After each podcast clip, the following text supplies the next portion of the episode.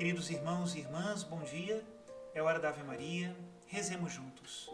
Em nome do Pai, do Filho e do Espírito Santo. Amém. Rainha do céu, alegrai-vos, aleluia, porque aquele que merecestes trazer em vosso seio, aleluia, ressuscitou como disse, aleluia.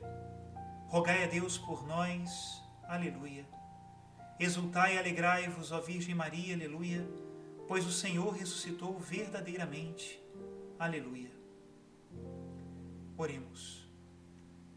Ó Deus, que vos dignastes alegrar o mundo com a ressurreição do vosso Filho, nosso Senhor Jesus Cristo, concedei-nos, vos suplicamos, a graça de alcançarmos, pela proteção da Virgem Maria, sua mãe, as alegrias da vida eterna. Pelo mesmo Cristo nosso Senhor. Amém. Ave Maria, cheia de graça, o Senhor é convosco. Bendita sois vós entre as mulheres e bendito é o fruto do vosso ventre, Jesus. Santa Maria, Mãe de Deus, rogai por nós, pecadores, agora e na hora de nossa morte. Amém. Glória ao Pai, ao Filho e ao Espírito Santo, como era no princípio, agora e sempre. Amém. Queridos irmãos e irmãs, essa é uma tentativa de, pelo menos nos domingos, além do áudio, enviar também o vídeo para que nós possamos estar mais em comunhão e rezarmos unidos. Hoje, domingo da misericórdia, o Senhor nos chama a olhar para o seu coração. Rezemos juntos a oração deste domingo. Ó Deus de eterna misericórdia, que reacendeis a fé do vosso povo na renovação da festa pascal, aumentai a graça que nos destes e fazei que compreendamos melhor o batismo que nos lavou o Espírito que nos deu nova vida e o sangue que nos redimiu. Por nosso Senhor Jesus Cristo, vosso Filho, na unidade do Espírito Santo. Amém.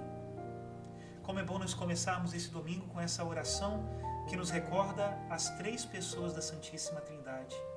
O batismo que nos lavou nos recorda que somos filhos de Deus Pai, adotados pela pura misericórdia de Deus.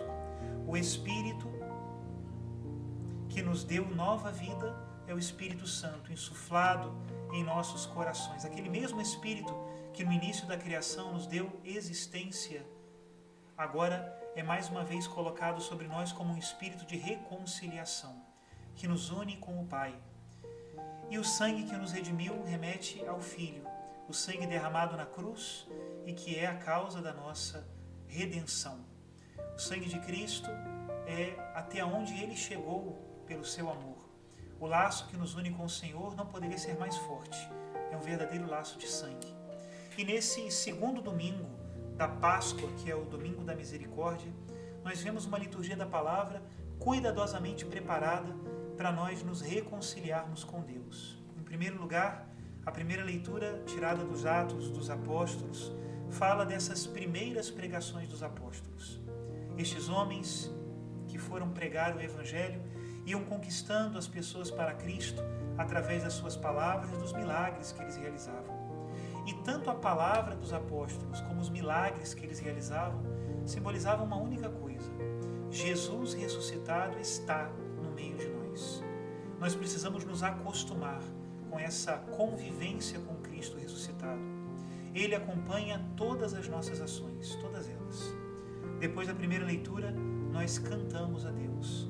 Dai graças ao Senhor, porque Ele é bom, eterna é a sua misericórdia.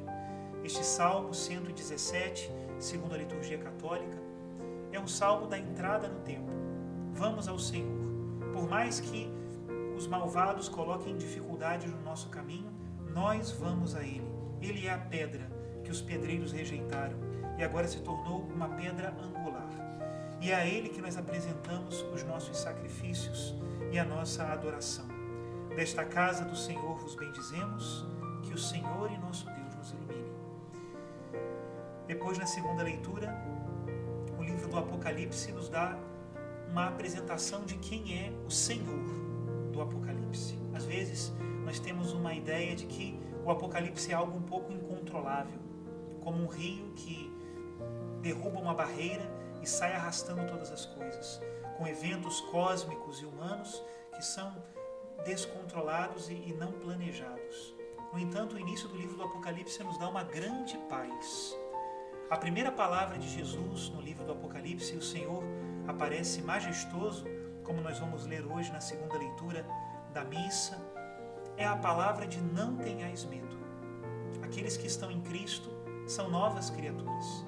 E por isso nós não recebemos as más notícias e as tribulações do mesmo modo que os pagãos. É diferente porque nós acreditamos que tudo está nas mãos de Deus. Diz a segunda leitura de hoje: Não tenhas medo. Eu sou o primeiro e o último, aquele que vive. Estive morto, mas agora estou vivo para sempre. Eu tenho a chave da morte e da região dos mortos.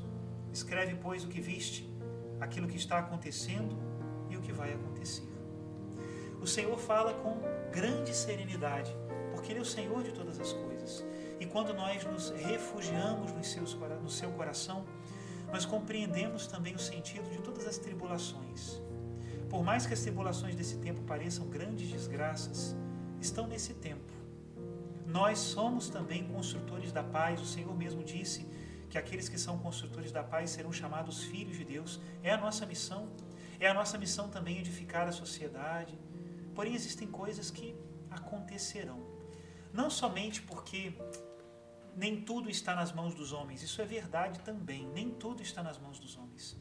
Mas também as calamidades acontecerão pela maldade dos homens, por pensarem só em si, por serem inconsequentes nas suas ações, porque não têm diante dos olhos o seu destino eterno. E como acham que tudo acaba nesta vida, acabam destruindo a própria vida, esta que nós vivemos. Né? Tudo está nas mãos de Deus. Não tenhais medo. Nós precisamos ter esse olhar de eternidade e colocar todas as nossas preocupações nas mãos do Senhor, como nos diz a primeira carta de São Pedro, porque Ele cuida de nós. E do meio da tribulação, retirar também para nós um bem. Um bem que talvez não seja o bem deste mundo, mas será um bem eterno, o bem para a nossa alma. Nós não podemos desprezar essas leves correções do Senhor, de jeito nenhum. E o Evangelho de hoje é um evangelho em duas partes, podemos dizer assim. Em primeiro lugar, Jesus aparece a todos os discípulos dizendo aquela frase que um dia eu e você queremos escutar da boca do próprio Jesus, né? A paz esteja convosco. Como eu gosto, como eu gostaria de escutar hoje essa palavra, né? E como eu quero escutar essa palavra da boca de Cristo no momento em que eu me encontrar com Ele. E Jesus se revela então aos apóstolos que estavam reunidos, porém um estava fora. E esse um é Tomé. E claro, Jesus que tem como único trabalho registrado na sua carteira de trabalho o trabalho de ser bom pastor, a única profissão que ele atribui a si mesmo, eu sou o bom pastor. Ele é especialista de ir atrás da ovelha perdida. E Tomé, por mais que não acreditasse no testemunho dos outros, seus companheiros, precisará agora acreditar na manifestação de Jesus. Uma semana depois, esse segundo domingo da Páscoa tem esse sabor né, de uma semana depois. Jesus então se coloca mais uma vez no meio deles e diz a Tomé essas palavras de misericórdia: Põe o teu dedo aqui e olha as minhas mãos, estende a tua mão e coloca no meu lado. Não sejas incrédulo, mas fiel. Nós também precisamos fazer essa experiência. Costumo dizer e é uma convicção do meu coração, a nossa fé é uma fé de contato. Se nós nos distanciamos das coisas sagradas, nós começamos a fazer muita maluquice na cabeça. Começamos a fazer as nossas próprias teorias sobre Deus, sobre o mundo, sobre nós mesmos e nos desviamos do caminho.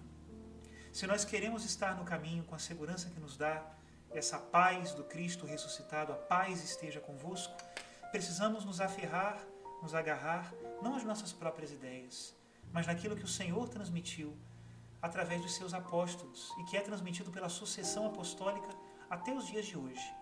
A fé que a igreja professa, a vida que os cristãos vivem, a celebração dos cristãos, a liturgia, a oração dos cristãos. Tudo isso é muito necessário para que nós possamos viver como viveram os apóstolos. Né? E quando nós nos ancoramos nisso e não ficamos simplesmente com umas teorias meio burrinhas, né? porque a gente não vai até o fundo das coisas, a gente acaba se desviando do caminho e fazendo de Deus um espantalho. Não é à toa que muita gente perde a fé. Claro que sim. porque afinal de contas não acredita no Deus de Jesus Cristo, mas no seu próprio Deusinho. Que a experiência de Tomé seja nossa e que nós nos ajoelhemos diante de Jesus e digamos, como disse Tomé: Meu Senhor e meu Deus. Ele é o Deus verdadeiro. Que o Senhor os abençoe muito nesse domingo e vos dê a sua paz. Em nome do Pai, do Filho e do Espírito Santo. Amém.